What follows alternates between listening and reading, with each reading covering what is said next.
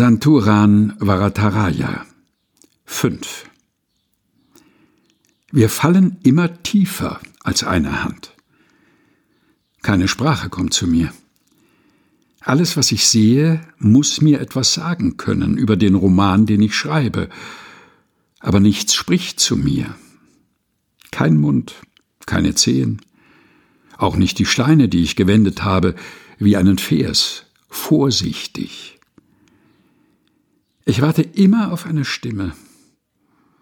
Mich an meine altgriechisch-Dozentin erinnert, vor zwölf Jahren, als ich Theologie studiert habe, und daran, wie wir, sie stand vor der Tafel, die Anrufung der Muse übersetzten, den Anfang der Odyssee. Ob wir die Schönheit dieser Sprache sehen würden, fragte sie. Die Würde dieser Sätze. Das ist eine tautologische Aussage. Unsere ästhetischen Prinzipien, die Anwendung finden hier in der Beurteilung der homerischen Sprache, kommen von Homer. Sie wurden von ihm und durch seine Texte und ihre kanonische Rezeption geformt.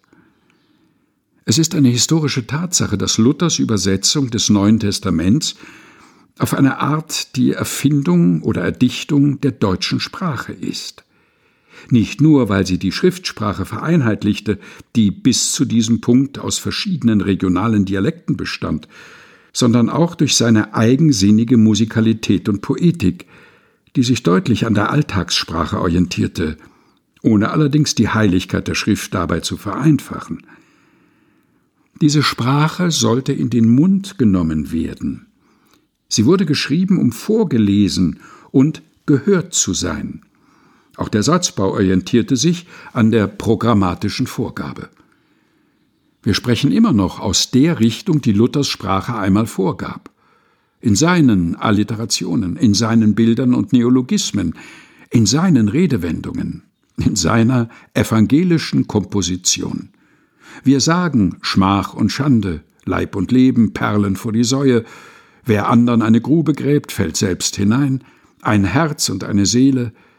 Wir sagen Ebenbild, Morgenland, Gewissensbisse, Machtwort, Schandfleck. Es ist eine poetologische Tatsache, dass unsere ästhetischen Kategorien, die wir anwenden, um Luthers Übersetzung zu verstehen, von Luther selbst herkommen – aus seinen Händen bis in unseren Mund, der nie weiß, woher er spricht. Wir sprechen über seine Sprache, in seiner Sprache. Das ist die Tautologie unseres Staunens.